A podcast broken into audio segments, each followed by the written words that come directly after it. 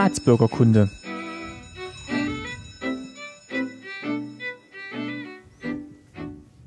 Folge 30, schönen guten Tag. Mein Name ist Martin Fischer und ich freue mich, dass ihr wieder zuhört bei Staatsbürgerkunde. Bei mir zu Gast sind auch heute wieder meine Eltern Christine Fischer. Schönen guten Tag. Und Lutz Fischer. Auch hallo. Ja, heute ist Sonntag, der 10. November. Gestern am 9. November haben meine Mutter und ich ja eine kurze Folge der Wandzeitung aufgenommen. Und für heute hatten wir ja angekündigt, dass wir mal über die Fernsehserie Weißen See sprechen wollen. Da habe ich ja auch um Feedback, äh, Feedback gebeten und einige von euch haben sich da auch beteiligt. Da kommen wir dann später noch dazu.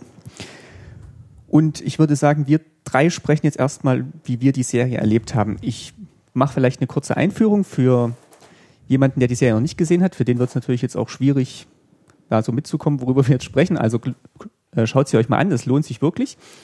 Weißen See gibt es jetzt als zwei Staffeln. Die erste Staffel erschien 2010 und kam ins Fernsehen und die zweite Staffel lief jetzt dieses Jahr. Jeweils im, in der ARD, im ersten.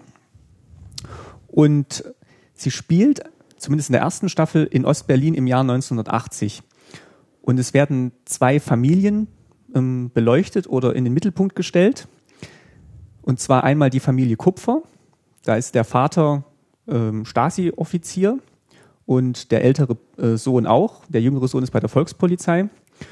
Und die wohnen eben in Weißensee, was ein ja doch gehobeneres Viertel in, Ost, oder in Ostberlin war. Und dagegen gestellt wird ähm, die etwas kleinere Familie Hausmann. Die besteht eigentlich zum Zeitpunkt der Serie nur aus zwei Mitgliedern. Das ist einmal die Dunja Hausmann, das ist eine ähm, ja, Sängerin, die in der DDR auftritt und ein bisschen ja, als systemkritisch dargestellt wird, zumindest am Anfang, da kommen wir aber gleich noch dazu, und ihrer Tochter Julia. So, und diese zwei dann doch konträren Familien mit den konträren Lebensentwürfen, die prallen aufeinander. Es gab wohl früher schon Verbindungen dahin, kommen wir vielleicht auch noch später drauf.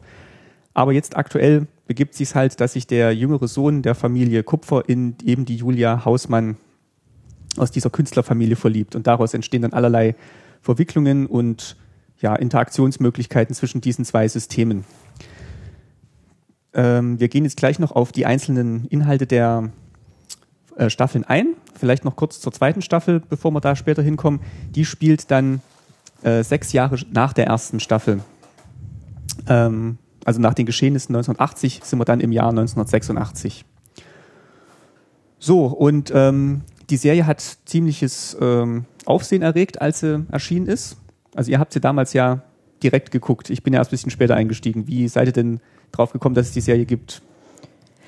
Ja, man, hat ja eine, eine Fernsehzeitung und äh, das Thema hat interessiert uns ja nach wie vor. Also wie, wie kam es überhaupt äh, dazu, dass die Stasi sich so äh, etablieren konnte? Wie kam es dazu, dass überhaupt irgendwann mal äh, die Leute auf die Straße gegangen sind mit diesen äh, Demonstrationen? Hat ja begonnen in Kirchen und so weiter. Also ja, einfach Interesse her. Äh, ich glaube, das kam durch die Super-Elu. Die haben wir damals noch äh, ziemlich oft gelesen. Ne, wirklich nicht? Ich dachte schon. Oder so ein Sonderheft mal gehabt. Auf jeden Fall, ich mir, an, an mir ging es ein bisschen vorbei. Ihr habt es mir gesagt, ich soll es mal anschauen, aber bin dann eigentlich nie so richtig, habe mich nie so richtig damit beschäftigt. Ich dachte, das wäre auch wieder so eine Doku-Geschichte, so halb reale Szenen, halb Spielszenen, aber dass das wirklich ähm, ja, eine Fernsehspielserie war, war mir da noch gar nicht bewusst. Und erst jetzt, wo die zweite Staffel dieses Jahr kam, habe ich dann auch die erste Staffel nochmal nachgeschaut. Und ja, also mir hat es wirklich ganz gut gefallen. Die erste Staffel vielleicht ein bisschen besser als die zweite. Da würde ich sagen, steigen wir jetzt aber mal direkt ein in. Aber ich will etwas ja? sagen, und zwar zu unserem Thema hier, was wir hier machen, Staatsbürgerkunde. Also äh, es sind schon zwei Extreme Familien, die da dargestellt werden. Also das ist nicht so der Alltag in der DDR gewesen. Da kommen wir jetzt gleich hin. Wir fangen, wir fangen einfach mal an. Die Themen, die da verhandelt werden, sind natürlich bedingt halt durch die Figuren auch sehr nah an Stasi und Überwachung. Also allein die Familie Kupfer, vielleicht stellen wir mal die einzelnen Familien vor. Also da gibt es einmal den Vater Hans Kupfer. Der wird gespielt von Uwe Kockisch. Mhm. Und der ist auch gleich in der ersten Szene oder in einer der ersten Szenen der ersten Staffel zu sehen, wie er halt auf einem Konzert von eben der Dunja Hausmann da steht und sie beobachtet und man denkt erst, der spioniert die aus, aber eigentlich gibt es zwischen den beiden eine besondere Verbindung und Er wird auch im Lauf der ersten Staffel nicht so als der knallharte Stasi-Offizier dargestellt, sondern man versucht ihn eigentlich so zu zeichnen, dass er schon ähm, an das System glaubt, aber das auch, dass er die Menschen quasi mitnehmen will auf dem, auf dem Weg. Oder wie würdet ihr die Figur beschreiben vom Hans Kupfer? Also der Hans Kupfer ist auf alle Fälle erstmal ein Familienmensch, der mit allen Mitteln versucht, seine Familie auch immer beisammen zu halten. Also egal wie die beiden Söhne sich entwickeln. Er versucht immer zu vermitteln, ähm, muss das ja auch oftmals mit seiner Ehefrau machen, die ja äh, dann doch äh, nicht, nicht immer zu seinen Ansichten steht. Also für mich ist er, ja, da ist halt auch irgendwo gespalten. Also er sieht äh, seinen Beruf, er sieht aber auch, wo die Entwicklung hingeht und wird natürlich in seinen Idealen, für die er wahrscheinlich mal angetreten ist, auch oft äh, eines anderen belehrt. Also dass man halt nicht die Menschen in der DDR mit ins Boot nimmt oder so und, und jetzt wieder anfängt, äh, die zu bespitzeln und zu belauschen und so weiter. Also er ist für mich nicht, nicht nur negativ besetzt. Also, also ich habe so empfunden, dass es wirklich ein wirklich ehrlicher Mensch ist, der wirklich sich eigene Gedanken macht, wie das Ganze so läuft und versucht, den Sozialismus, den man da machen wollte, wirklich so zu nehmen, wie er geplant war, eben als neue Gesellschaft für die Menschen. Aber ich denke mal, ähm, was mich ein bisschen wundert, ist, dass so ein Mensch, der wirklich, sagen wir, das Ganze für bare Münze nimmt, was da gemacht wird, dass der so weit hochkommt. Das hat mich ein bisschen gewundert, dass jemand so in so eine hohe Stellung kommt. Andererseits wieder, wenn ich dann an Gorbatschow denke, gibt es dann welche, die sogar noch höher gekommen sind. Also es muss schon solche Leute gegeben haben, die ehrlich waren, versucht haben, das Ganze nicht unter Repress die nur Repression laufen zu lassen, die dann ähm, so weit gekommen sind, denke ich mal es wird ja auch ein bisschen angedeutet, dass er halt schon von Anfang an dabei ist und dann eben auch gute Kontakte hat zum, ähm, zu den Ministern und zum Staatsratsvorsitzenden. Also es wird nicht Erich Honecker genannt, aber man kann sich so denken, dass er dann mit dem auch schon früher befreundet war, dass er dann vielleicht auch aus dieser frühen Verbindung raus diese hohe Position bekommen hat. Und wie trotzdem, wie du sagst, ist er halt bei der Stasi gelandet und hat dann eine ziemlich hohe Funktion inne. Was ja, auch ja, ist ja Hochschullehrer an der äh, Stasi-Schule in ja, Potsdam, glaube ich. Ersten und zweiten Staffel. Ja, ja. Da, da, loben sind ja hinweg. Ja. In der ersten Staffel hat er ja wirklich noch mit Menschenüberwachung und eigenen Einsätzen zu tun. Also ist er wirklich im mhm. operativen Geschäft tätig. Seine Frau, wisst ihr noch, was die für einen Beruf hatte? Also die, wie heißt denn das ja, Marlene Kupfer? Also ich meine, die war im Gesundheitswesen tätig. Das kommt mal in irgendeiner Szene äh, kurz raus. Also man hat sie jetzt nie so äh, berufstätig gesehen. Sie war ja halt meistens zu Hause und aber ich, ich meine, sie war auch berufstätig. Und sie wird auch zusammen mit ihrem Mann wird sie so ein bisschen anders gezeichnet. Also er ist ja wirklich der Idealist und sie hängt jetzt aber schon an dem, was sie erreicht haben, was auch ihr Mann erreicht hat durch seine Position, dass die eben in diesem schönen weißen See wohnen, in dem schönen Haus und ein Auto haben. Das, ich meine, das war ja auch nicht typisch für den normalen DDR-Bürger. Beide waren im Widerstand im Dritten Reich und haben daraus eben versucht, eine neue, bessere Gesellschaft zu bauen, auch wenn jetzt viele oder einige der Methoden sich dann doch decken zwischen den beiden Diktaturen. Also es waren dann im letzten Endes ja doch beides Diktaturen und sie schafft es aber nicht, also gerade in der zweiten Staffel, da irgendwelche Parallelen zu sehen und zu sehen, dass eben auch jetzt in der DDR Menschen unterdrückt werden und nicht frei sagen können, was sie wollen und einkasaniert werden. Und äh, sieht das alles ein bisschen anders als ihr Mann. Ja, das erschreckt mich auch immer, weil ähm, es waren ja wirklich viele, sag ich jetzt mal Kommunisten oder Widerstandskämpfer, die, die auch in Gefängnissen saßen im Dritten Reich und so und haben aber zugelassen, dass es in der DDR genau wieder so oder ähnlich wieder so aufgebaut wird. Also dass sich das genau wieder so verfestigt hat, Andersdenkende äh, äh, bespitzelt wurden, festgenommen wurden, das erschrickt mich immer. Also wie, wie man von, von einer Diktatur mit, mit besten Gedanken rausgeht und sagt, wir, wir wollen es jetzt wirklich besser machen und wollen, wollen was Gutes tun für die Menschen und dann kippt es genau wieder so oder, oder ähnlich. Das ist nicht gekippt. Ja. Das sind dieselben. Na, es sind nicht dieselben. Es sind, ja, sie, sie, sie sind irgendwann mal angetreten, das besser zu machen und, und haben aber gesehen, wahrscheinlich gesehen, es stehen nicht alle auch nicht hinter diesen neuen Ideen und haben dann dieselben oder ähnliche Mittel verwendet. Genau, es ging, um, dann, ging dann da auch um Machterhalt. Ja, um, um Machterhalt, um Durchsetzung ja, von Ideologien. Eben. Ja. Und vielleicht jetzt auch gerade im Gegensatz zu dem ja doch netten Stasi-Offizier, den der Hans Kupfer da darstellen soll, das ähm, konnte man wahrscheinlich dann auch nicht so durchgehen lassen, beziehungsweise wäre auch, wär auch glaube ich, sehr unglaubwürdig gewesen, wenn dann wirklich jemand so hochgekommen ist. Also ich, ich kann es nicht beurteilen, ob jemand wirklich mit so einer mit so einer netten Sicht auf die Menschen dann wirklich so eine hohe Stellung bekommen konnte. Aber es gibt ja noch seinen Sohn, den Falk Kupfer, Ja. und den zeichnen sie ja wirklich als den durchtriebenen Stasi-Offizier, der mit allen Mitteln äh, arbeitet und auch keine Skrupel gegenüber den Menschen kennt. Ja, der ist ja auch in der DDR aufgewachsen, würde ich sagen. Und der kennt ja nicht, sagen wir mal, die ganze Vorgeschichte eben mit dem Zweiten Weltkrieg und was davor war. Der ist wirklich jetzt so ähm, mit den ganzen Zielen, die sie eben so gemacht haben, äh, aufgewachsen. Und der kann keine Vergleiche ziehen zu dem, was vor dem Krieg war. Der sieht jetzt halt wirklich die Feinde des Systems und Ja. will, die, will die bekämpfen, hat aber, glaube ich, auch, also es kommt mehrmals raus, dass er auch sagt, er, er kämpft dann quasi für die gute Gesellschaft und wenn mal alle Feinde des Systems äh, weg sind, dann ist endlich die gute Gesellschaft erreicht, sieht aber nicht, dass damit eigentlich sehr viel Unzufriedenheit in der Bevölkerung der Auslöser ist und dass er dann eigentlich quasi die ganze Gesellschaft unter Generalverdacht beziehungsweise unter seine Ideologie stellen müsste, damit aus seiner Sicht alles gut wird. Der Falk hat, glaube ich, auch ein Problem natürlich mit seinem Vater.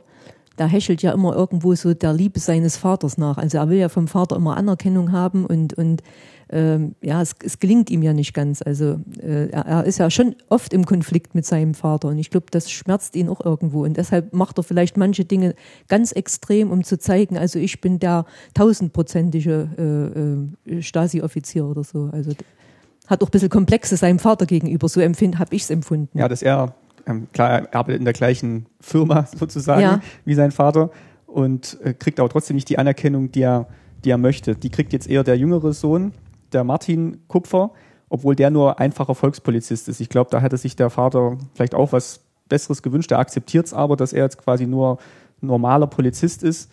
Ähm, und der wird eigentlich ja so als, zumindest in der ersten Staffel, so als der, der Held und die Ident- Identifikationsfigur auch für den, für den Betrachter gezeichnet. So hatte ich es zumindest erlebt. Also der Martin, der hätte aufsteigen können, aber wollte das nicht. Also das, äh, das kommt in der ersten Staffel halt raus. Also Genau, also er wird wirklich eigentlich ein ganz, ganz netter gezeichnet, der jetzt auch seine Karriere zurückstellt, wenn er den Menschen oder dann eigentlich helfen kann in seinem Beruf. Ja. Aber muss man auch wieder ein bisschen differenzieren, weil Polizisten sind eigentlich welche geworden, die auch von dem System total überzeugt waren.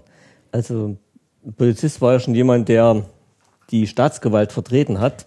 Also wir kennen auch viele Polizisten, gerade in unserem Heimatort und so, wenn du zu denen gekommen bist und hast irgendwas gewollt, gerade so mit Westbesuchen und so, du bist aber ganz schön angefahren worden. Die haben dich dann nicht gut behandelt, weil das eben Ja. dem Staatsziel widersprach. ja, das stimmt. Er war also jetzt auch- Polizisten waren auch, sagen wir auch schon Teil des Systems, klar. Richtig. Er war jetzt auch nicht in der Partei, glaube ich.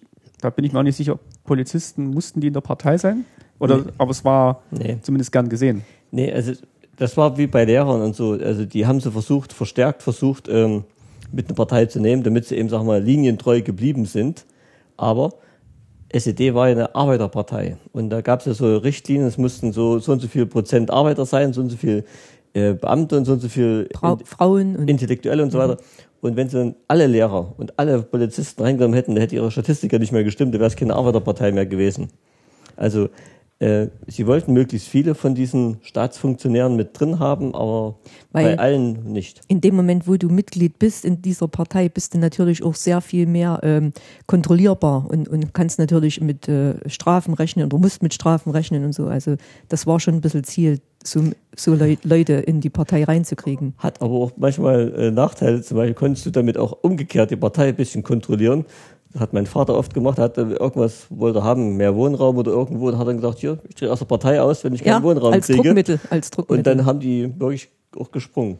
Ich- Gut, also ja. Ich, ich würde noch mal ganz kurz eingehen. Wir haben ja anfangs gesagt, das sind zwei Familien, die jetzt nicht so die Durchschnitts-DDR-Familie war. Aber ich glaube, das ist auch ganz bewusst gewählt, weil durch diese zwei konträren Familien, also diese Künstler, die, ich sage jetzt mal, ein bisschen ab vom, vom normalen Bürger waren und natürlich diese Stasi-Leute, durch diese Konfrontation kam es vielleicht dann irgendwann zu diesen, ja, ähm, dass es halt 89 zum Mauerfall kam. Da kommen wir am, am Schluss noch drauf zur Bewertung. Ich wollte jetzt erstmal nur die Figuren vorstellen, dann können wir so die Okay. Einordnung machen, was, für was die stehen und für welche Themen der Auch- stehen. Auch noch ein Satz dazu, also wer jetzt die Serie anschaut, nicht, dass er wirklich denkt, das war eben wirklich Ja. das Leben so, sondern es war ist eine Extremsituation.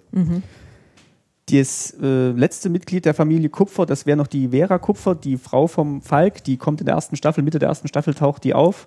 Die war wohl in einer Entzugsklinik Man kann sich dann so ungefähr denken, dass es vielleicht auch mit ihrer Ehe mit, mit dem Falk zu tun hat, dass die auch nicht immer so ganz leicht verlaufen ist, weil er, so wie er halt in, als Stasi-Offizier für die perfekte Gesellschaft kämpft, kämpft er halt auch für das perfekte Familienglück und alles, was da nicht so richtig reinpasst, versucht er dann halt auch zu kontrollieren. Und seine Frau, glaube ich, hat da ganz schön drunter gelitten. Die kommt dann in der Mitte der ersten Staffel, kommt die zurück nach Hause und kriegt dann eine größere Rolle in der zweiten Staffel. Sie kommt, äh, sie ist ja Lehrerin und ich glaube, dass sie jetzt äh, äh, zum Alko Alkohol kommt, hat auch mit diesem Beruf zu tun, weil sie da ja auch oft äh, äh, Dinge vertreten musste, hinter denen sie wahrscheinlich nicht ganz stand. Und das hat ihr, glaube ich, auch zu schaffen gemacht. Und natürlich auch das Familienleben, denke ich mal. Also sie ist ja auch nicht so integriert, wie, wie man sich das wünscht in dem Haus. Gell? Also sie spielt eher so ein bisschen eine, eine Außenseiterrolle und hat es also auch in, in der Familie nicht so leicht, sich zu behaupten. Wobei natürlich schon alle Familienmitglieder auch drum sich bemühen, dass die Familie funktioniert. Die wohnen ja auch alle unter einem Dach. Ja, und, das äh, macht es ja auch nicht leichter, sag ich mal. Also es ist wirklich so eine Familienfamilie. Ja, ja. Und äh, Falk und Vera haben auch noch einen Sohn, Roman, der ist in der ersten Staffel, ist der, glaube ich, weiß nicht, zehn mhm. oder, oder acht oder so. Ja, so ungefähr, ja. Und wird natürlich auch entsprechend gefördert von seinem Vater besonders und von seinen Eltern. Also da wird dann schon der Einfluss auch geltend gemacht, dass er eben auf gute Schulen kommt und, äh, Sportschulen. und dann auf die Sportschule kommt. Ähm, bevor wir zu den Themen noch kommen, die zweite Familie ist die Familie Hausmann und da allen voran Dunja Hausmann, gespielt von Katrin Sass. Die wohnt in, eine, ja, wohnt in so einer Altbauwohnung ähm, mit Klavier, also wirklich so Künstler, Künstlerleben, wie man sich es dann vielleicht auch im Westen hätte vorstellen können zu der Zeit. Singt teilweise regimekritische Lieder, lässt sich da auch den, den Mund nicht verbieten, auch im Wissen, dass sie eben von Hans Kupfer, mit dem sie wohl mal früher ein Verhältnis hatte, geschützt wird. Also sie fühlt sich da relativ sicher und äh, ja, auch beschützt. Zu der Wohnung von Antonio Hausen möchte ich mal sagen, gibt es ein Lied von Reinhard Lacomi, wo er äh, über seine Wohnung singt in den äh, Prenzlauer Berg in der Altbau. Und, das, und da, da beschreibt er es genau so, die Wohnung, wie die Dunja Hausmann wohnt. Das ist sehr authentisch gemacht, die Wohnung, so mit dem Bad und mit den, mhm. ja, also das haben sie, haben das sie wirklich gut hingekriegt. Kommt das eigentlich raus, wo die Wohnung ist? Die ist nicht in Weißensee dann, oder? Das glaube ich nicht, nee. Also die, ich glaube, die Dunja äh, Hausmann wohnt schon, richtig in Berlin. Schon so Prenzlauer ja, Berg könnte man Weißensee ist ja so ein bisschen so ein Außenbezirk von Berlin, ja. ja. Und, und äh, ich glaube, die wohnt direkt in, in der Hauptstadt. Also, Aber könnte schon ja. sein, wie du sagst, dass das Prenzlauer Berg mhm. ist oder so Prenzlauer Künstler, Berg. ja. Also das Lied anhören von Rainer Lacommi, das Haus, in dem ich wohne. Ganz, ganz klasse. Mhm, mh. Und die hat eben eine Tochter, die Julia.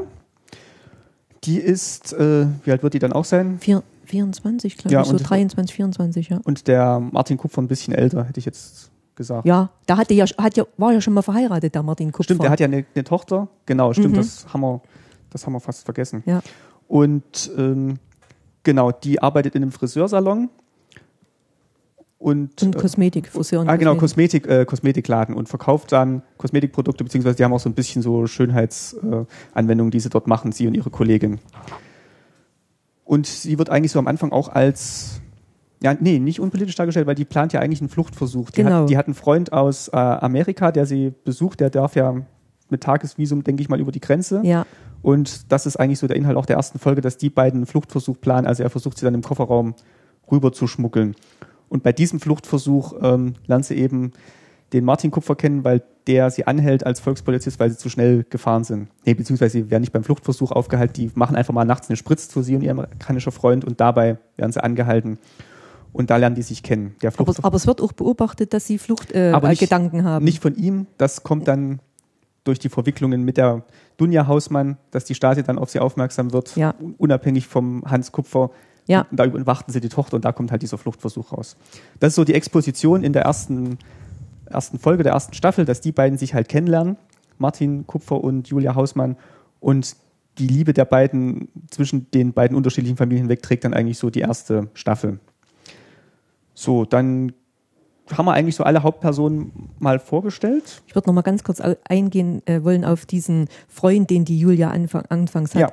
Da kommt ja in der ersten Staffel äh, wirklich so diese äh, menschenverachtenden, sag ich mal, äh, Verhörmethoden raus. Also der, Ja. wird, der wird ja quasi, äh, der hat ja dann keinen Schlaf und dann brennt immer Licht in der Zelle und, und also da merkt, da, da, da läuft es einen schon so ein bisschen kalten Rücken runter, wie, wie, wie die Methoden sind, um die Menschen zu knicken. Genau, da können wir vielleicht einmal so auf die Themen einsteigen, die jetzt mit diesem Personenpersonal verhandelt werden in den einzelnen Staffeln. Also du hast gerade schon angesprochen, die Stasi spielt natürlich eine große Rolle. Allein durch die, die Familie, die da vertreten ist. Jetzt hat der typische DDR-Bürger ja nicht so viel Einblick gehabt in die tatsächliche Arbeit der Stasi. Also der, das werden jetzt vielleicht wir gewesen sein, die, und selbst wir haben keinen Einblick gehabt, aber wir haben zumindest mal Kontakt gehabt direkt mit jemandem von der Stasi, wo man wusste, der ist jetzt von der Staatssicherheit. Die eigentliche Arbeit wird zum Großteil wahrscheinlich unbemerkt hm. vonstatten gegangen sein. Also ich würde sagen, ich hatte genau dreimal Kontakt mit der Stasi. Das erste Mal, wo ich ähm, bei der Armee war, wo ich dann gesagt habe, hier, ich mache irgendwas Dummes, wenn ich keinen Urlaub kriege und so, da haben sie mich mal mit einem Krankenwagen irgendwo hingefahren und da die zwei in dem weißen Kittel, einer davon war garantiert einer von der Stasi, weil ich habe es gesehen, der hat die Spritze aufgezogen, aber gegeben hat sie mir der andere. Und das war das erste Mal, wo sie, da wollten sie rausfinden, wo ich gedacht habe, ich mache irgendwas Dummes, hätte ich auch mit der Pistole mhm. dann um mich schießen können oder so. Das war das erste Mal. Das zweite Mal war dann bei unserer Ausreise, wo ich mich beschwert habe, äh, dass die unseren Antrag nicht bearbeiten. Da haben, bin ich mal zum Rat des Kreises gegangen und habe mich da über die äh, Rat des Bezirkes, wollte mich über den Kreis beschweren. Und da haben sie mich aus dem Raum geführt und da kamen zwei Männer rein in so hemdsärmlich, so wirklich hochkrempelte Ärmel. Mit die haben, da habe ich mich eben dann beschwert und so. Und die haben dann bloß so ganz leise mal gesagt, habe ich glaube ich schon mal gesagt, mhm. ich soll mal ein bisschen vorsichtig sein, sonst könnte was passieren. Da habe ich gesagt, wieso macht er sich so? Und dann sagt der drauf, ein Grund lässt sich immer finden. Und da war ich schon ruhig. Das war das zweite Mal. Und das dritte Mal war auch während der Ausreise, wo dann die Stasi in Betrieb gekommen ist, weil ich an das schwarze Brett einen Zettel gehängt habe. Das habe ich gar nicht mitgekriegt.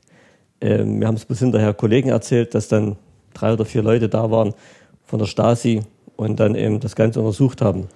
Und von dem Umgang, den du hattest, würdest du sagen, dass die realistisch dargestellt wurde, die Stasi, in ihrer Kaltheit und ähm, auch manipulativen Art, dass dann ja. eben auch Unwahrheiten gesagt wurden, dass die Leute dann, also du wurdest jetzt nicht in, interniert oder, oder kaserniert, aber wie gesagt, nicht, wie der Umgang mit den Menschen, das so von oben herab und immer so ein bisschen manipulativ und äh ist, ist unterschiedlich. Die zwei beim Rat des Bezirkes, da hast du wirklich gemerkt, die waren geschult und so. Ich hatte echt Angst. Ich hatte echt Angst. Ich sag, ich hatte Angst, ich komme aus dem Raum nicht wieder raus. Mhm. Und ich, ich glaube auch, oftmals war es das, was sie nicht gesagt haben, was, ja. ein, was einen Angst gemacht hat. Also genau. so, so äh, das Unterschwellige so irgendwo, wo du, wo du tausend Gedanken schossen dir dann durch den Kopf, was kann das jetzt bedeuten, was ja. haben die jetzt vor? Also das war, das war eigentlich noch viel schlimmer. Die, die Ahnungen oder so, mhm. die, die du vermutet hast. Also die zwei haben nicht geschrien oder irgendwas, mhm. die waren ganz ja, ruhig. Und, und das macht die, einen noch. Die waren ganz ruhig und sachlich, aber dieser eine Satz mit so einer Bestimmtheit und so einer Ruhe gesagt, dann bist, ich war automatisch ruhig. Ich habe keinen Ton mehr gesagt und wollte bloß noch weg. Ja. Jörg Hartmann spielt diesen Fall Kupfer ja auch wirklich sehr eindrucksvoll und intensiv. Also er hat da wirklich alles Lob verdient und jeglichen Preis, den ich mir da denken kann. Also der spielt den wirklich so fies und äh, der kippt so zwischen Freundlichkeit und in dieser Freundlichkeit dann aber auch dieses kalte. Also es läuft Menschen, ein kalt runter, ja. ja. Äh, bei unserer Ausreise muss ich auch dazu sagen, äh, da hat man ja auch mit verschiedenen Leuten zu tun, die garantiert auch zum Teil mit bei der Stasi waren und so, äh, die uns, wo wir hingegangen sind zu unseren Besprechungen und gesagt haben, wir möchten ausreisen und so. Und äh, einer von denen, der, äh, der war auch so, so ganz ruhig und kalt und äh, die konnten auch laut werden, böse werden, also aber nicht äh, aggressiv, ganz toll und dann wieder ganz freundlich, gell? wo ich mal gesagt habe, ich möchte mal so einen Brief sehen von denen, die, die da wieder zurückkommen wollen das waren die Honig süß, da waren die, da haben sich gefreut und so, der springt jetzt auf unsere mhm. Argumentation an und wo ich dann gesagt habe, also ich sehe ja, dass man doch rauskommt, wenn der eine rausgekommen ist, wieder zurück will, muss er erstmal rausgekommen sein.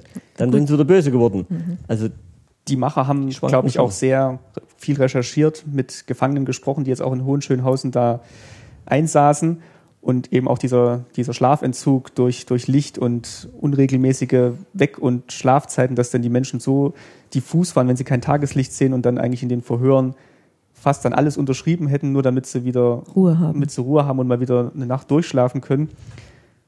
Es wird ja dann dem einen auch eine Liste mit angeblichen Anwälten vorgelegt, was einfach eigentlich nur so Krickelkrakel ist, was gar nicht lesbar ist. Und er macht dann da wirklich hinter eine Linie so ein Kreuz, weil er sich dann gar nicht mehr sicher ist, ob das jetzt Namen sind von Anwälten, die er kontaktieren kann oder seinen eigenen Sinn gar nicht mehr traut. Ja, und, also. und, vor allem wird er, wird er ja immer wieder vertröstet. Ja, wir haben auf, äh, Kontakt aufgenommen. Ich weiß gar nicht, warum der noch nicht da ist und so. Also da, da klopft mein Herz dann schon. Also wenn man dieses, äh, ja, diese Menschenverachtung und diese, diese, diese Folter da äh, erlebt. Gell? Die, die, die Julia sagt ja auch irgendwann, nachdem sie dann, na gut, ist jetzt vorgegriffen, aber es wird dann immer so umschrieben, äh, äh, Aussprachen und, und so, und hat gesagt, nee, es war Folter, ganz einfach. Also muss man nicht umschreiben, es war Folter.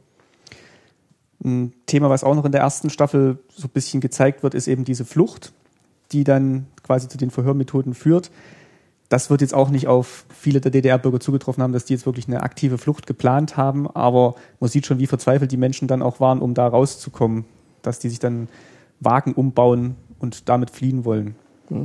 Also von der Flucht, das waren wirklich wenige, äh, die es wirklich gemacht haben. Also für mich wäre sowas nicht in Frage gekommen. Wer eine Familie hat, der weiß dann, dass ähm, so eine Flucht gefährlich ist.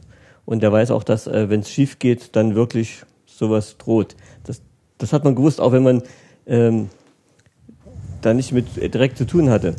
Das war das eine. Und das andere war dann äh, mit der Flucht. Die Stasi war wirklich gut. Ich war ja bei den Grenztruppen. Ich habe es ja schon gesagt, wo wir über Grenztruppen gesprochen haben. Die Stasi hat manchmal 14 Tage vorher gewusst, dass der eine einen bestimmten Abschnitt in der Grenz, Grenzdurchbruch machen will. Das haben die vorher gewusst. Und dann haben die zu, eine Woche lang wirklich verstärkte, die Grenztruppen verstärkt. Dann wurden dann ganz normale Soldaten noch mit im Hinterland eingesetzt. Die, also die waren schon gut, die Stasi, die haben, die haben wirklich viel recherchiert. Also das sieht man dann auch, die haben dann immer so Abteilungsbesprechungen.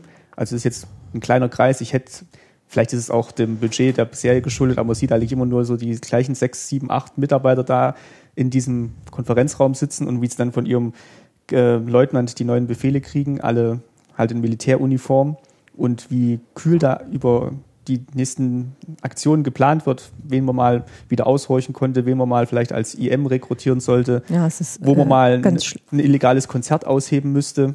Ganz schlimm. Also das ist Es wird wirklich so, ja, das ist ein ganz normaler Bürojob, hat man eigentlich so den Eindruck, so wird's, so kam es denen vor und die arbeiten halt mit Menschenleben. Ja, wollte gerade sagen, also es, äh, es hatte gar nicht den Eindruck, als ob die da Menschen beobachten oder so, sondern irgendwelche, weiß nicht. Genau, das ist eben dieses eine, das kühle, verachtende auf der einen Seite und das dann doch vermeintlich normale, planvolle, wie sie ihre Arbeit strukturieren auf der anderen Seite, dass das eigentlich gar nicht zusammenpasst. Und das ist eigentlich schon erschreckend, wenn man sich vorstellt, dass das die Realität gewesen sein muss, wie da in den Stasi-Behörden über die Menschen verhandelt wurde. Dann wird ja auch noch der, der Künstler so dargestellt in Form der Dunja Hausmann. Da habe ich jetzt allerdings auch gar keinen Einblick, wie realistisch das war, wie frei man sich da bewegen konnte. Sie hat ja eine besondere Stellung, hatte ich ja vorhin schon gesagt, indem sie ja den Schutz von äh, Hans Kupfer genießt.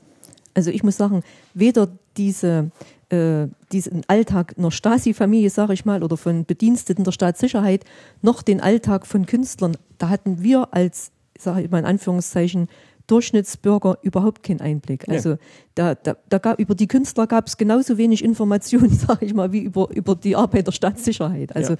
die waren auch irgendwo, ich denke mal, solange sie nicht allzu systemkritisch waren, hatten die ein recht gutes Leben und hatten auch viele Privilegien.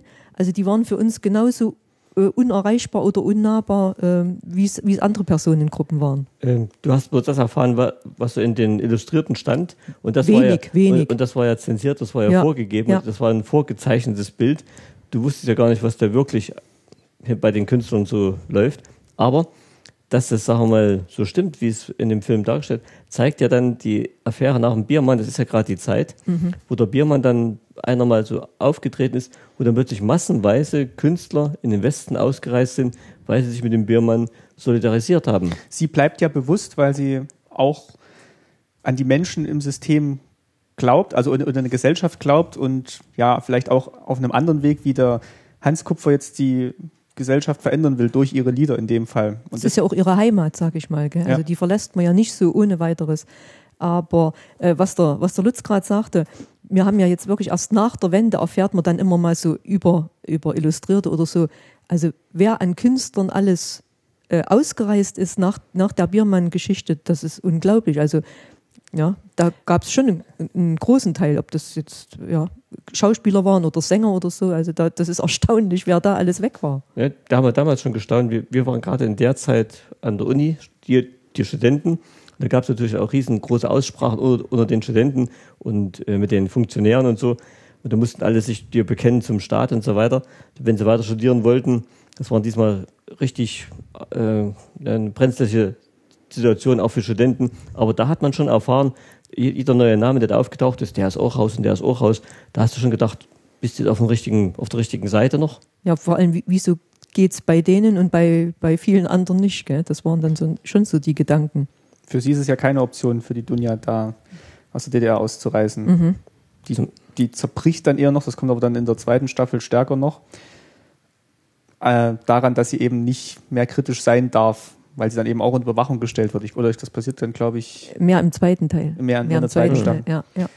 Das große Thema der ersten Staffel ist eigentlich dann doch die Liebe zwischen Martin Kupfer und Julia Hausmann und die wird dann auch ja, auserzählt. Die beiden kommen dann zusammen, distanzieren sich auch so ein bisschen von ihren Familien, weil die natürlich aus unterschiedlichen Gründen nicht dafür sind, dass die beiden zu, zusammenkommen. Und dann gibt es eben auch so Themen, die wir auch schon besprochen haben, die suchen dann halt eine gemeinsame Wohnung und das ist halt leichter, wenn man verheiratet ist beziehungsweise ein Kind hat.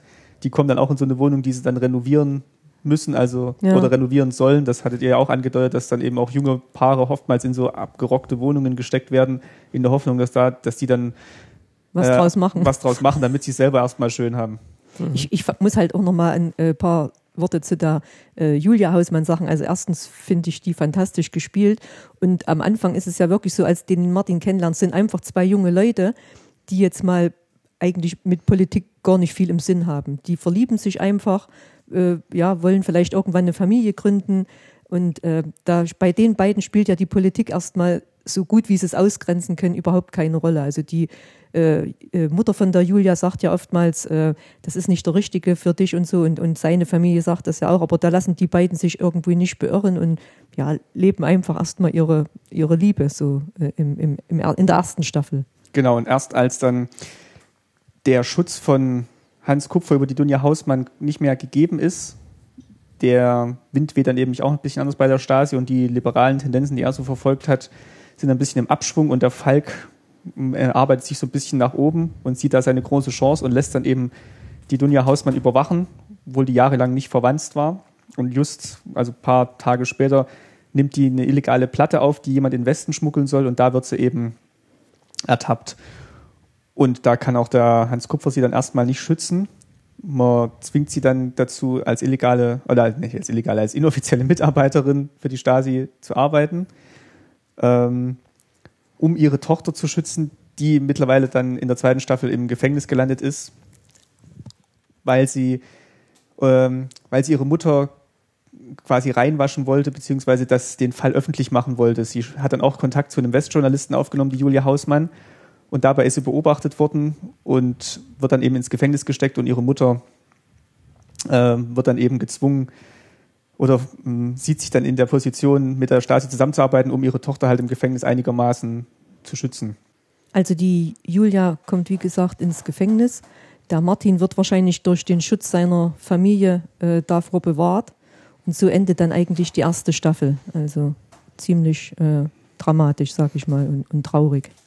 Aber der äh, Martin, der verlässt seine Volkspolizei deshalb. Also er will, er will damit nicht mehr. Ich glaube, das haben. ist die Strafe, die, die er äh, ertragen muss, sage ich mal. Mehr ich, konnte ihn die Familie dann, glaube ich, nicht ich schützen. Ich glaube, er geht freiwillig. Er ich glaube auch, er geht freiwillig. Also er will mit dem Ganzen nichts mehr ja. zu tun haben, will irgendwas Richtig. Unpolitisches dann auch machen, wo er gar nicht erst in die Versuchung kommt, mit dem System sich auseinandersetzen zu wollen und ja. wird dann Tischler. Ja, und also er zieht auch zu seinem ehemaligen äh, Partner in die Wohnung. Also wohnt auch gar nicht mehr in dem, in dem Haus in Weißensee. Richtig, verlässt, ja. Und, und das schmerzt natürlich am allermeisten seine Mutter, das ist ganz klar, aber er will mit dieser Familie eigentlich keinen Kontakt mehr.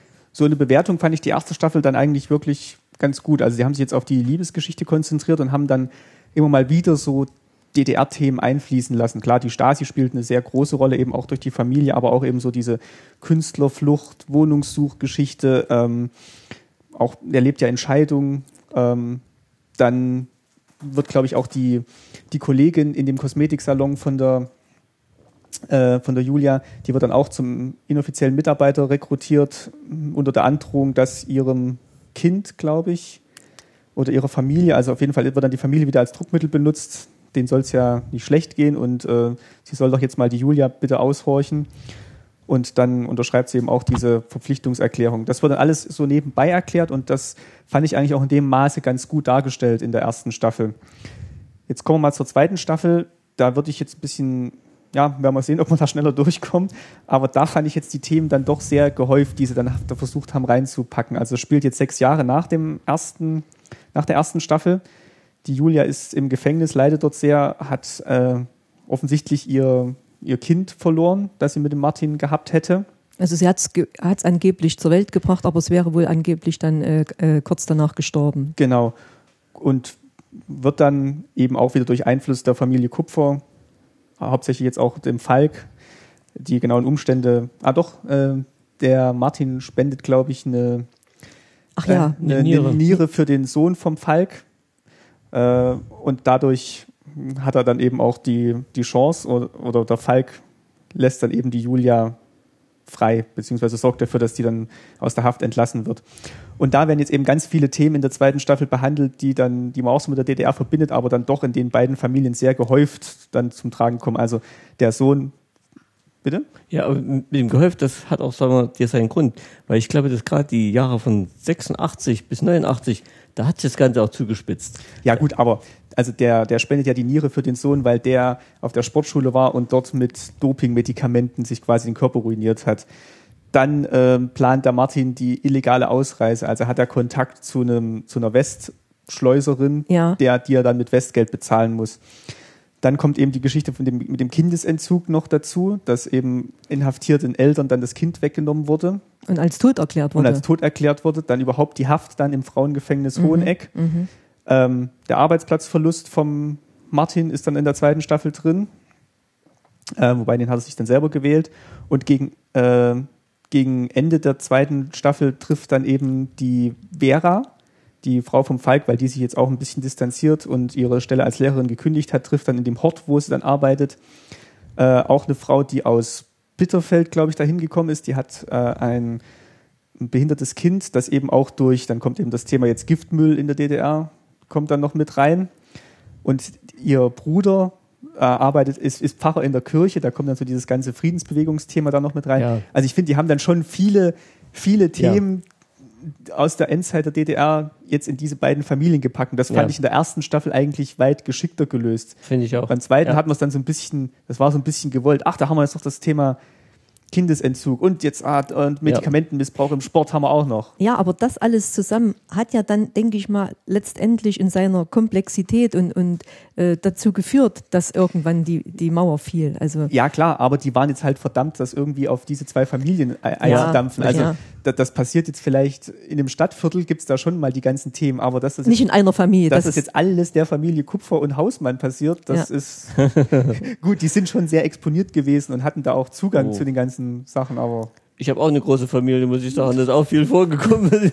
Also da kann man gar so ein Buch drüber schreiben. Also, es war nicht alles, was da jetzt reingepackt haben in die Familie. Politisch und familiär ja, ist ja. da halt alles äh, drin äh, es ist, es ist, schon sehr viel. Es ist sehr unwahrscheinlich, dass in einer Familie gerade das alles auftaucht. Das, das glaube ich auch nicht. Gut, aber das aber, ist halt Film und, und ja. dann. Also die schauspielerische Leistung ist da jetzt unbenommen davon. Also die machen das alle ganz, ganz toll. Ganz, ja. Ich fand es jetzt bloß in der zweiten Staffel so ein bisschen also haben die Drehbuchautoren jetzt wirklich mal zeigen wollen, was sie denn alles so zum Thema DDR dann noch mit geschickt reinpacken können und ähm, so ganz geschickt fand ich es dann eigentlich in der zweiten Staffel nicht. Das sind ja immerhin auch nur sechs Folgen gewesen mhm. oder, oder acht mhm. und da passiert dann, passiert dann so eine Menge und da werden dann Figuren aufgerufen, die dann zwei Folgen dabei sind, eben um jetzt meinetwegen das Thema Doping darzustellen.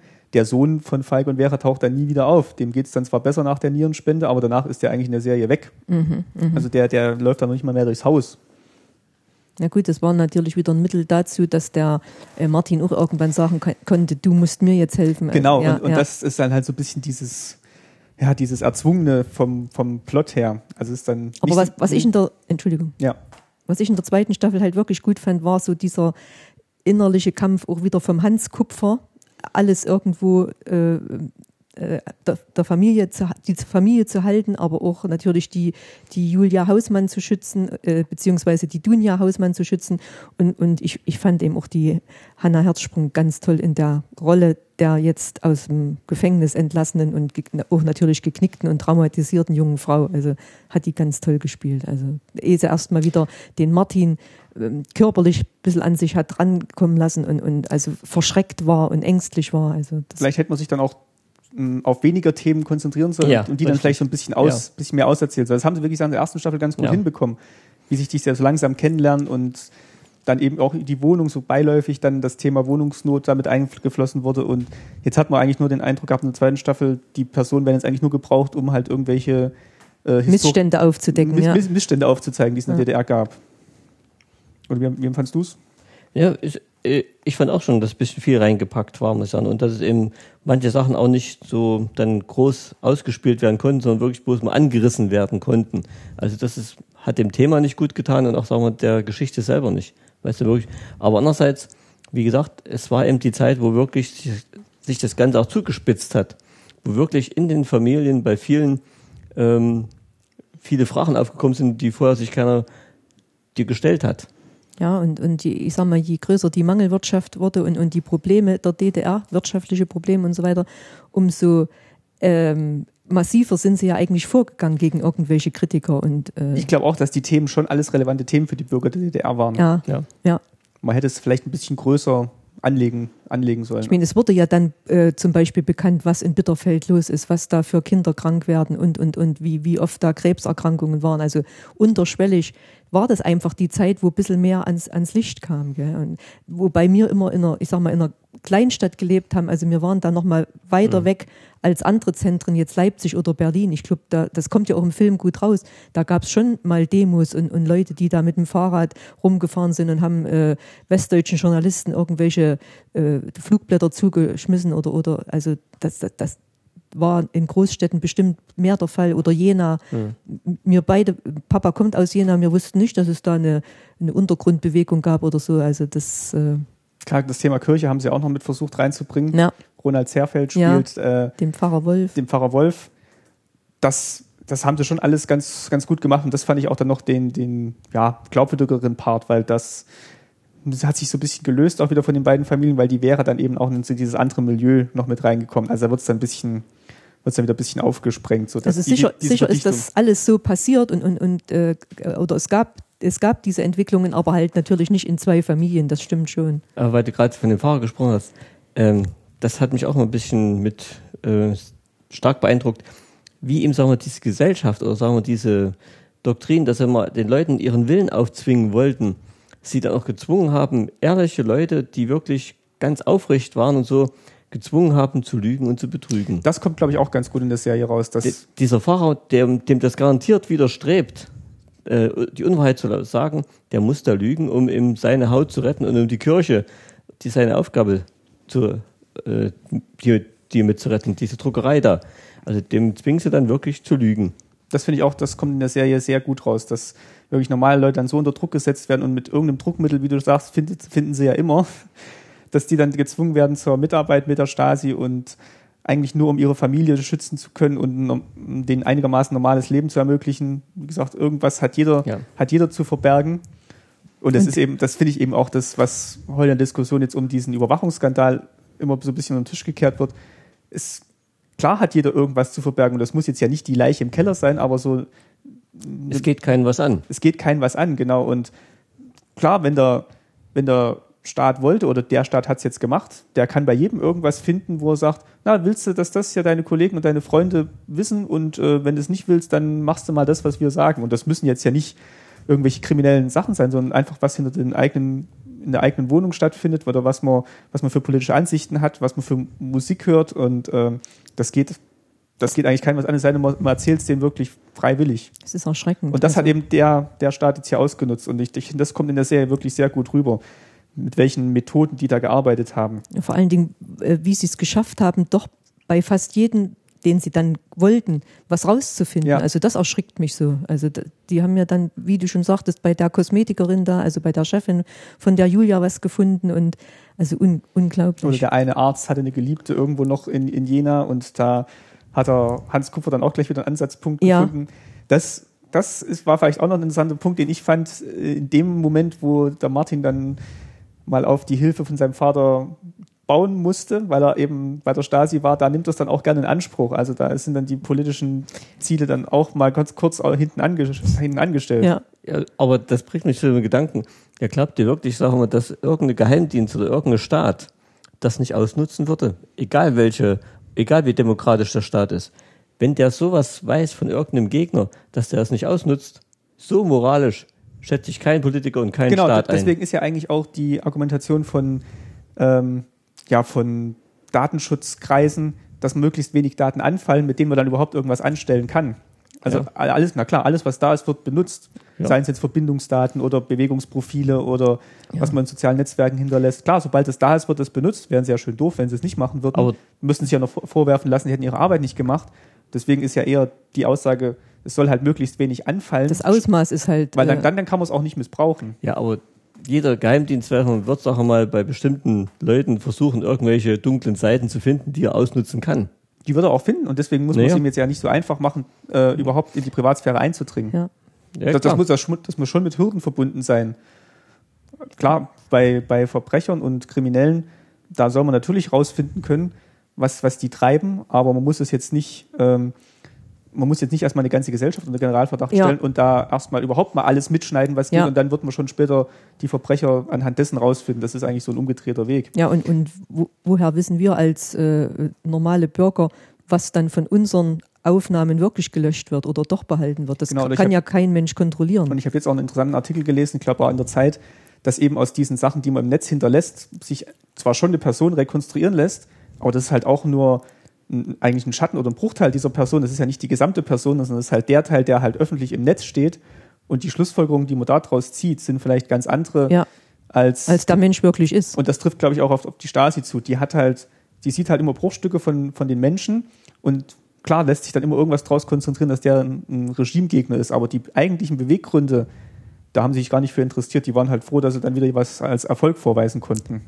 Aber ich glaube, die Stasi war da viel gründlicher.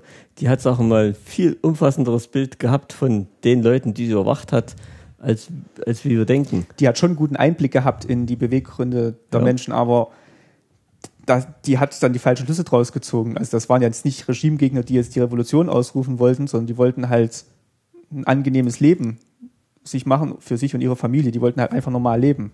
Ja, nicht bloß, nicht bloß. Die haben ja auch solche, wie die Sängerin oder sowas, äh, die eben da falsche, äh, für sie falsche Ideologien verbreiten wollte, die haben die ja schon ganz gezielt. ähm, Ja, aber die macht bewacht. es ja auch bloß auf dem Hintergrund, dass sie, eine andere Ansicht hat als, als die Stasi. genau. Naja, aber Aber es ist jetzt ja aber das ist jetzt in ihrer Person ja keine schlechte Ansicht, dass die Menschen jetzt zum freien Denken so ein bisschen erzogen werden. Aber in Ansicht der Stasi ist es schon eine schlechte Ansicht. Genau. Und ja, aber das ist halt eben auch das, wenn der Staat quasi die Gesinnung seiner Bürger vorgeben will, das klappt halt dann nicht. Nee. Also ich denke mal, äh, ich, ich vermute mal, ähm, wenn die Stasi aus der DDR irgendjemand im Visier hatte, dann waren auf die Person verschiedene IMs angesetzt. Vielleicht Familie, vielleicht Nachbarn, vielleicht Arbeitskollegen. Also die hatten dann schon ein, denke ich mal, ein umfassenderes Bild auch. von dem, wie Ja. er denkt und was er sagt Ja. und was er guckt und was er macht, als jetzt mit diesen Daten, die sich vielleicht diese äh, äh, NSA. äh, NSA abgreift, weil wie du schon sagst, das sind vielleicht Momentaufnahmen, Zufällige Aufnahme. zufällige Aufnahmen und der, der, der ist vielleicht gar nicht so, der sagt immer ein dummes Wort oder, oder äußert sich mal kritisch über irgendwas und Gut, auch ja, wenn man Zugriff auf den gesamten E-Mail-Verkehr hat und die Telefongespräche, Ja, dann und kann man- dann kann man da schon, glaube ich, jetzt mittlerweile auch ein ganz gutes Bild rauskonstruieren. Ich sag mal, die, die Stasi hätte das bestimmt auch gerne genommen, hat natürlich aber auch auf die persönlichen Kontakte, klar, die sind, die sind unbezahlbar, wenn du wirklich Leute hast, denen, die dir verpflichtet sind und die dir dann Sachen zutragen, das kannst du so gar nicht, die, das kannst, du, kannst, kannst du gar nicht nachstellen über die ganz nah an dich rankommen. Ja.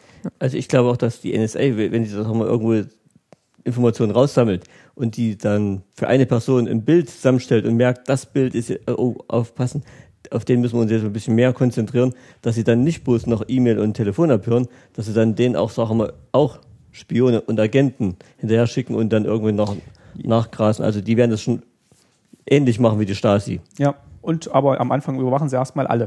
Ja. Vielleicht noch kurz zur, zu den Feedback, das wir erhalten haben von unseren Hörern. Äh, also zwei Kommentare haben wir bekommen für die Serie und die gehen eigentlich auch in die Richtung, die wir, die wir jetzt gerade so festgestellt haben. Ähm, Abrafax hat hier im, äh, auf der Website geschrieben, die Serie sei in Zeitungsartikeln auch mal als Dallas oder Denver Clan aus der DDR verglichen worden.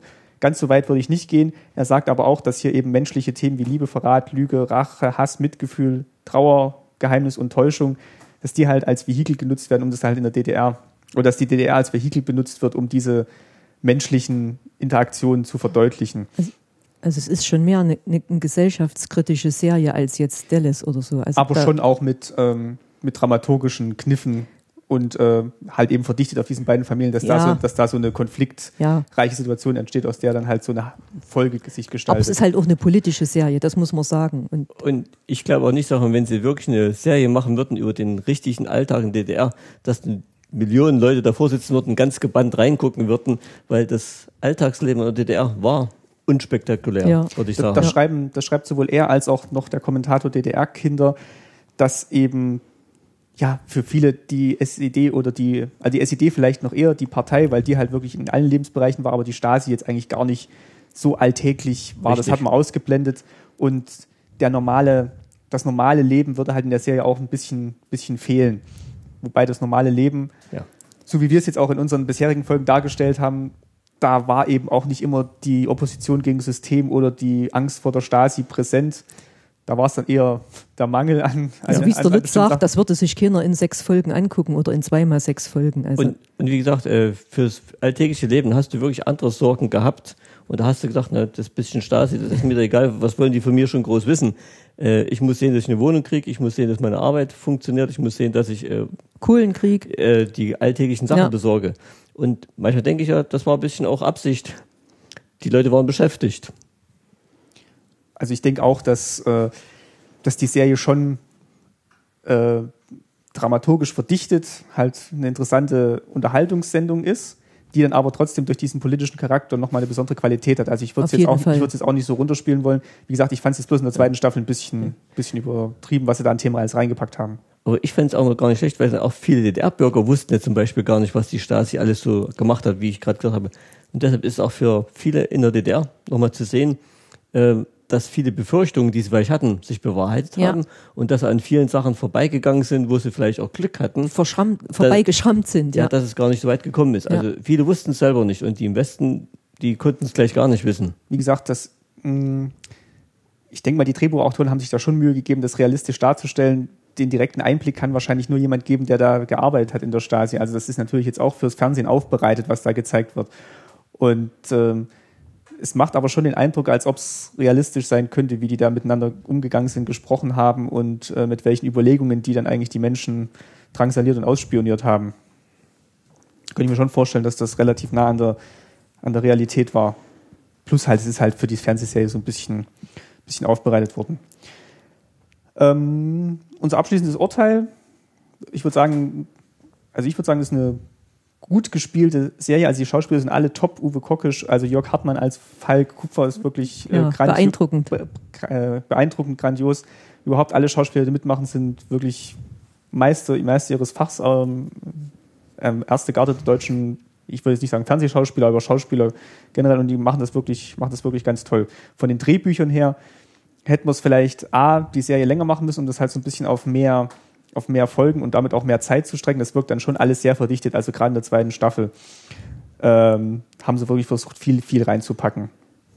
Sonst auch so von der Produktion und vom Setdesign ist wirklich sehr, macht einen sehr authentischen Eindruck. Also DDR kommt da schon authentisch Gut rüber, ja. auch wenn jetzt viele nicht im Künstler- und Stasi-Milieu unterwegs waren. Und ich habe ja gehört, es gibt eine dritte Staffel irgendwann. Genau, die soll dann nach der Wende spielen. Ja. Also die machen dann immer wirklich sehr große Zeitsprünge. Ich Ja. könnte mir auch vorstellen, dass das dann die letzte Staffel ist, die sie dann, die sie dann machen. Aber finde ich eigentlich auch mutig, dass sie dann wirklich immer so Jahre auslassen und dann in, einem, in einer anderen Umgebung wieder einsteigen, um halt andere Themen erzählen zu Ja, können. ja. Auch wenn es jetzt, wie gesagt, sehr viele waren. Ja, also ich fand es wieder, wie ich vorhin schon gerade sagte, gut, dass eben auch mal ein Thema aufgegriffen wurde, das äh, für die meisten im Osten und im Westen eigentlich gar nicht zu sehen war, was im Untergrund gespielt ist, Ja. wo die meisten gar nicht wussten, was da eigentlich läuft. Und ähm, ich finde es gut, dass es so eine Serie gab und dass eben nicht bloß, sagen wir mal, Schulwesen beleuchtet. Oder es gibt ja viele DDR-Filme äh, über DDR, die andere Themen beleuchtet haben. Und das Thema ist ein wichtiges Thema, weil es eben die meisten gar nicht sehen konnten. Wie gesagt, da kann man nur hoffen, dass sie es realistisch dargestellt haben und jetzt nicht was dazu, viel dazu gefunden haben oder jetzt essentielle Dinge weggelassen haben. Das glaube ich nicht. Also das glaube ich nicht. Man, man hört ja auch oft oder, oder sieht dann oftmals noch Sendungen, wo dann richtig Betroffene äh, interviewt werden und da passt schon vieles zusammen. Also auf jeden Fall. Äh, ich finde ich finde zum Beispiel gut, jetzt sagen wir, äh, wir waren ja auch oft bei den Gesprächen unserer Ausreise da und wir hatten immer Angst, dass dann die Stasi irgendwas macht. Wir hatten immer einen Brief da, dass eben du von Eltern, von Großeltern weiter betreut werden kannst als Sohn.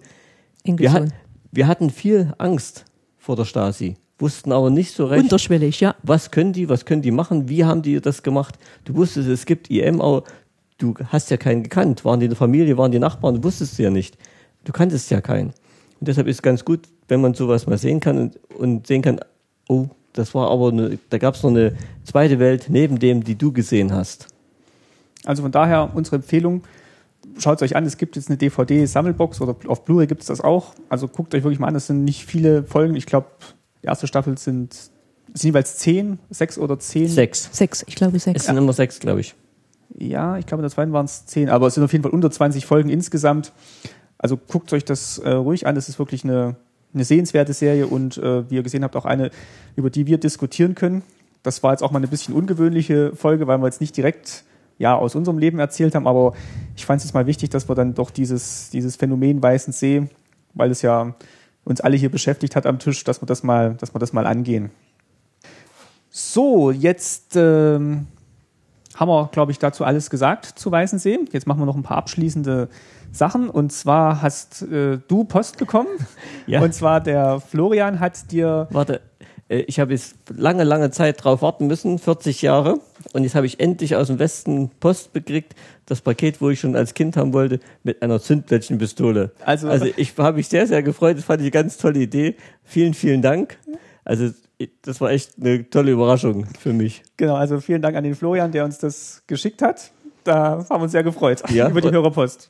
Und ich werde es auch in Ehren halten, werde es wahrscheinlich versuchen, irgendwo mit zu benutzen. Also finde ich echt eine tolle Idee gewesen. In einem Zauberprogramm vielleicht mal. Ja. Äh, dann habe ich noch Post bekommen, also auch vielen Dank von mir nochmal. Ich habe es die Woche von der Post geholt und wo ich es aufgemacht habe, musste ich auch das erste Mal gleich schmunzeln. ähm, dann habe ich noch Post bekommen vom äh, Martin aus äh, Waghäusel. Der hat uns noch auf eine Dokumentation hingewiesen, die ich jetzt auch noch nicht gesehen habe. Da ging es um das Telefonieren in der DDR also wir hatten ja Post und Telefon als letztes Thema und eben wie der Mangel von, ähm, also warum nicht jeder ein Telefon haben konnte, ob das am Mangel an Kupfer oder an der Staatssicherheit lag, warum da nicht jeder ein Telefon konnte. Und da gab es wohl eine Sendung auf dem MDR und die würde ich mir mal noch anschauen wollen, wenn ich die ja noch äh, finde. Vielleicht ist die ja noch in der Mediathek verfügbar. So, dann bedanken wir uns wie immer für alle, die kommentiert haben auf den verschiedenen Kanälen und bei Flatter geklickt haben. Also das freut uns nach wie vor jeden Monat und wir sind immer wieder überwältigt von dem Feedback, was wir bekommen, weil es auch wirklich persönliche Erinnerungen dann sind, die uns die Leute schicken. Gab dann noch eine kleine Diskussion über die Plastebeutel, äh, wer da welche sammelt und äh, wer nicht. Und äh, ja, das freut uns eigentlich immer, wenn wir sehen, dass da so Folgen gehört werden und dann auch ja für würdig empfunden werden, da bei Flatter einen Klick zu erhalten. Plastebeutel sind ja jetzt sogar ein Thema in der EU, also wie man damit umgeht oder in Zukunft. Und ich freue mich immer, wenn Leser uns Sachen schicken, an die wir, die wir selbst schon mal wieder vergessen haben. Also auch da haben wir wieder nochmal ein Feedback dazu, was man, eine Erinnerung, eine Erinnerung. Also es bereichert auch uns, weil, weil an alles denken wir ja auch nicht mehr. Und schickt uns ruhig auch weiter Themenvorschläge. Also auch jetzt gerade im Kontakt mit einem Hörer ist jetzt auch ein Thema aufge, aufgepoppt, das ich demnächst bearbeiten werde. Also das ist wirklich toll, dass ihr da uns auch mit Themen und auch Gesprächspartnern versorgt. Ja, also, viel, also vielen Dank nochmal für eure Unterstützung und äh, ja, danke auch nochmal an die Grundschule in Friedrichsfehn, haben wir jetzt auch lange nicht erwähnt, die das Pausenklingeln für das Intro bereitgestellt hat. Und äh, was ich auch nochmal nachreichen wollte, das läuft jetzt gleich äh, im Abschluss nach unserer Verabschiedung. Ich habe auf dem Podlove Podcaster Workshop ein Interview mit dem Sven geführt, äh, der für das Logo verantwortlich zeichnet, das neue Staatsbürgerkunde-Logo. Da hatte ich ja versprochen, dass wir da noch ein bisschen in die Tiefe gehen, was wir uns dabei gedacht haben, woher das kommt. Und das spiele ich jetzt am Schluss. Aber jetzt erstmal von meiner Seite vielen Dank fürs Zuhören und ich denke mal von eurer Seite auch. Also tschüss, bis zum nächsten Mal. Toll. Tschüss und wir freuen uns auf die Rückmeldungen. Ja, macht's gut und ich spiele jetzt das Interview mit dem Sven ein. Macht's gut, tschüss. Tschüss. tschüss. Hallo, hier ist der Martin und bei mir ist der Sven. Hallo Martin. Und äh, den Sven kennt man aber auch unter seinem äh, Nickname. Genau, also äh, ich bin der Sven und man findet mich auf Twitter als Graforama mit PH, das muss ich immer dazu sagen, weil sonst keiner weiß, wie man es schreibt. Und, Und? wir beide sind hier auf dem zweiten Podlove Podcaster Workshop. Und äh, ich sitze mit dem Sven zusammen, weil der Sven, alias Graforama, derjenige ist, der das neue Logo für Staatsbürgerkunde gemacht hat. Und äh, dafür erstmal vielen Dank. Gerne. Also ich finde es äh, sehr schön und sehr gelungen. Ja, das ist ja immer Sinn, dass das Logo auch jemandem gefällt, dem man es macht. Äh, Aber ich bin damit auch äh, sehr zufrieden. Ja, also es war so ein, so ein kleiner Selbstläufer fast schon, muss ich sagen. Und äh, vielleicht können wir mal kurz äh, darüber sprechen, wie man denn auf die Ideen kommt, beziehungsweise was da für Ideen drinstecken. Ja, also ich, äh, dem, ähm, du hast mich ja auf dem letzten Podcaster-Workshop angesprochen Ja. und äh, da bin ich relativ kalt in das Thema reingeworfen worden und äh, ich finde ja immer so, wenn man was macht, was sich so ein bisschen mit Historie beschäftigt, dann muss man sich auch mal ein bisschen mit der Zeit auseinandersetzen. Und äh, da ich ähm, mit der DDR jetzt oder der ganzen Geschichte darum jetzt nicht so viel zu tun hatte, weil ich relativ weit davon groß geworden bin und das alles nur so aus dem Fernsehen kennengelernt habe, äh, musste ich da ein bisschen was aufholen, so in kürzester Zeit. Und äh, habe dann, wie man das so als Nerd von Welt macht, erstmal ein, äh, eine Google-Suche gestartet und habe mich inspirieren lassen von dem, was da äh, so auf mich zukam. Du hattest mir auch noch ein paar Links geschickt zu äh, einer Ausstellung von Design aus der Zeit. Genau, da war ich und da sind ja wirklich auch so ein paar ikonische Sachen dabei, Ja. das Konsum-Logo zum Beispiel. Also auch wirklich sehr hübsche Sachen. Also lohnt sich das mal anzugucken. Man denkt immer so, ah, was soll da groß an Design rausgefallen sein? Aber das ist, das ist glaube ich, so Vorurteil, weil ich, gerade wenn man sich damit gar nicht beschäftigt irgendwie, dann, dann war, für mich war das eine sehr, sehr überraschende Erkenntnis. Also ich, das war eine sehr schöne Zeitreise. Und so auch, finde find ich, teilweise wirklich sehr klare Formen, die da gewählt Ja. wurden. Also nicht, nicht, so, nicht so verkopft, sondern wirklich so der Sozialismus quasi in äh, schlichtes, schnörkelloses Design gegossen. Ja, das war ja so überhaupt eine sehr schlichte Zeit eigentlich von der Zeit. Also während, während äh, also zu den Anfängen der ARD wurde ja schon viel, als die ersten Computer aufkamen mit irgendwie 3D-Animationen und so, äh, rumexperimentiert und ähm, dieses Reduzierte hat schon irgendwie, das ist jetzt wieder modern irgendwie und damals war das so die Pionierzeit dafür. Genau, das, was jetzt Retro ist, war damals die Moderne. Genau, also heute kann man sich ja sowieso eigentlich alles erlauben.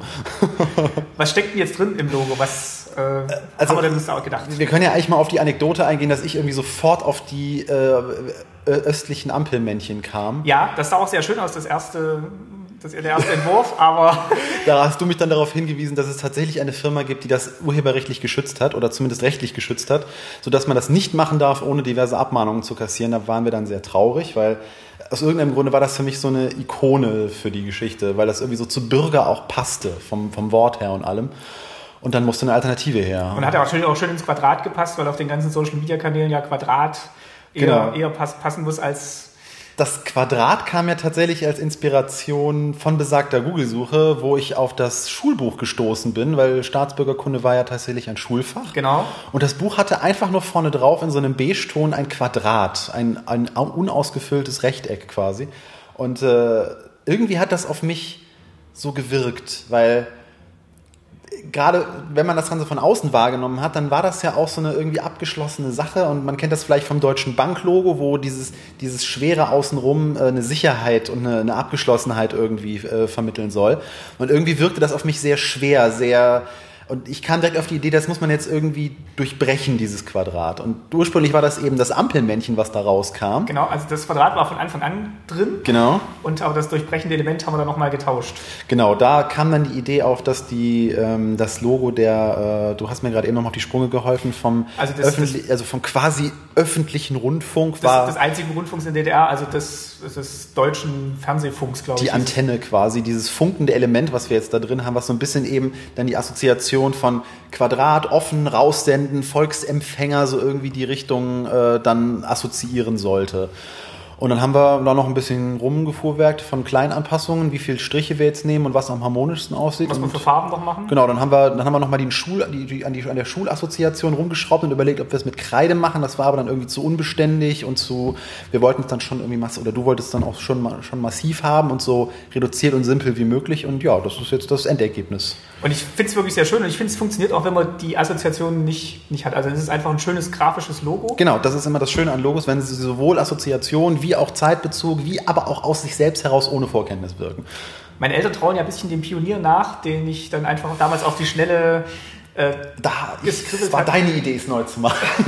aber ich bin jetzt eigentlich äh, wirklich sehr zufrieden. Mir gefällt es wirklich immer, wenn ich drauf gucke und es macht eigentlich einen schönen modernen Eindruck und man hat aber trotzdem noch so diese also historische Assoziation im Hinterkopf mit Staatsbürgerkunde und Senden. Ja, also man, man, man soll ja nicht in so viel Eigenlob verfallen, weil das mache ich eigentlich eher ungern. Aber ähm, wirklich jeder, der es bisher Dann gesehen hat, der, ähm, der sagt, dass es, dass es sehr hübsch ist. Deswegen denke ich mal, es war kein Fehlgriff auf jeden Nee. Fall. äh, vielleicht noch ein Satz zur Schrift. Hast du da irgendeine Inspiration gehabt? Jein, äh, man ist ja im Netz immer so ein bisschen gefangen in dem, was man benutzen darf, weil Schriftlizenzen sind äh, echt eine Hölle. Ähm, da kommt man schon mal in entweder Abmahnungen rein oder, wenn man es rechtlich haben will, in äh, Beträge von mehreren tausend, zehntausend Euro. Sie ist auch gar nicht nachgefragt, was für eine Schrift das jetzt eigentlich ist, ob ich da safe bin. Äh, Doch, da habe ich dir ja direkt äh, dabei geschrieben. Also ähm, es gibt diverse Seiten im Netz, die sich eben der Sache verschrieben haben, ähm, Schriften anzubieten, die eben frei verfügbar sind. Und Okay. sogar für kommerzielle Produkte. Also selbst wenn du jetzt irgendwann mal ähm, kommerziell werden würdest mit deiner Sendung, dann ähm, wärst du da safe. Also diese, diese Schriftarten, die da benutzt werden, die sind auf jeden Fall auch dafür geeignet. Und äh, ich habe dann einfach eben mir so Kunst und Schrift und äh, besonders eben seriöse Schriften aus der Zeit angeguckt, was da eben für Schriften äh, ähm, modern waren. Und äh, das war ja so auch ein bisschen später, aber die Zeiten, wo eben diese, diese sogenannten grotesken Schriftarten, äh, das, war, das war noch ein bisschen früher, also ich wollte jetzt nicht durcheinander werfen, aber wir haben eine groteske gewählt, also eine Schriftart, die keine Serifen hat, also keine Füßchen und Enkerchen, sondern die relativ nüchtern und sehr schwer ist, damit sie eben zum Logo passt. Aufgrund der Breite des Namens, also Staatsbürgerkunde ist ja jetzt nicht CRE, sondern es ist schon ein bisschen länger. Deswegen haben wir eine Condensed-Schriftart dann, oder ich habe eine Condensed-Schriftart gewählt, die eben ein bisschen zusammengestaucht ist und trotzdem noch gut leserlich ist. Und die sollte natürlich ein bisschen in die Zeit reinpassen. Und dann guckt man sich eben Schriften aus der Zeit an und surft dann entsprechende Seiten ab, die diese Schriften, die kommerziell frei verfügbar sind, anbieten und sagt dann irgendwann, die ist es. Und dann klebt man die drunter und macht dann mehrere Vorschläge und ja, die ist es jetzt geworden. Jetzt habe ich aber im Kopf nicht genau, wie sie heißt. Das müssten wir dann noch irgendwie nachreichen. Es ist noch, es ist noch äh, kritisiert worden, dass bei dem, wo es umbricht, dass da keine Ab äh, Bindestriche zwischen den Zeilen sind. Ja, das ist richtig. Ähm, streng genommen, wenn man ganz deutsch und preußisch ist, müssten da Bindestriche hin. In der Logogestaltung ähm, bin ich aber der Verfechter von ein wenig künstlerischer Freiheit, damit es nicht ganz kaputt aussieht. So habe ich es in der Antwort damals auch begründet auf, äh, von, dem, von dem Hörer. Also- ich hoffe, er ist uns nicht böse, dass wir es so gemacht haben. Ich bin selber sehr darauf bedacht, ähm, keine Bindestriche zu benutzen, wo eigentlich Geviertstriche hingehören und sowas. Also äh, ich bin mir durchaus bewusst, dass dort ein, ein, ein, ein kleiner Fauxpas begangen wurde. Aber manchmal muss man aufgrund der Ästhetik ein paar kleine Abstriche machen und ich bitte das zu entschuldigen. Ansonsten auch die Farben finde ich schön, die sind ja teilweise auch abgenommen von dem, von dem Buch, von Genau. den Quadraten vom Buch und es macht es eigentlich einen schönen hellen Eindruck und ich glaube, das kann ich für ganz viel verwenden. Also habe ich jetzt auch schon gemacht auf den ganzen Kanälen und wenn man mal was drucken will, dann kann man es damit auch machen. Und man ist an Farbe ja auch nicht gebunden. Farbe ist ja in Logos immer so eine Sache, da sollte man sich nie drauf festlegen, sondern da kann man auch ein bisschen variieren. Das tut keinem weh. Logos müssen auch in Schwarz-Weiß funktionieren und das tut es auf jeden Fall.